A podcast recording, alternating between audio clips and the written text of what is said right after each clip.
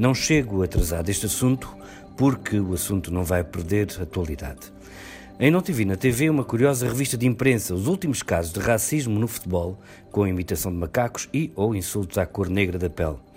Era um apanhado do estendal de nojentos ataques provados nos últimos anos, isto é, os que foram filmados, bananas no ar, por exemplo, gravados, urros chimiescos, os registados nos anais da UEFA com nomes, datas, locais, vítimas e perpetradores.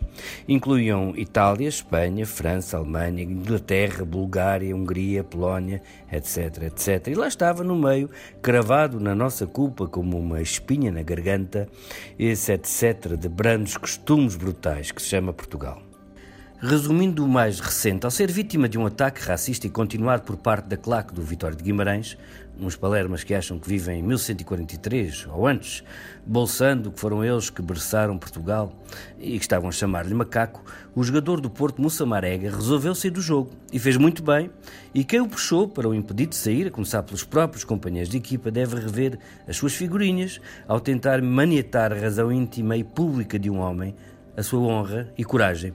E penso que a justiça portuguesa deve agora fazer a vontade da claque do Guimarães, os White Boys, que pediu expressamente na internet para ser condenada. Mas olhem, oh, racistas da tanga, a ironia só deve ser usada por quem sabe.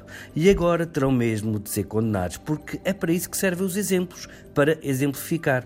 E, e quero ver essa claque punida em tribunal criminal e na justiça desportiva para se mostrar às outras o que lhes acontece quando cometem um crime de ódio rássico, para fazer jurisprudência. É mesmo crime? É, está na Constituição, mas está sempre a acontecer e só agora é que. Pois está, e só agora é que. Porque Marega saiu para poder entrar em campo, finalmente, o Estado de Direito.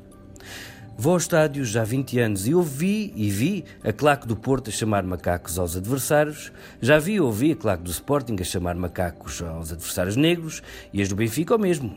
Mas a coisa que mais me custou foi ter visto no terceiro anel do Estádio da Luz um miúdo de 10, 11 anos com o cascol do Benfica a insultar os jogadores adversários com os piores nomes que sabia ao lado do pai.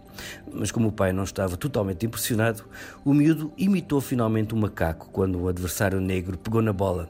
E deu-se esta coisa curiosa.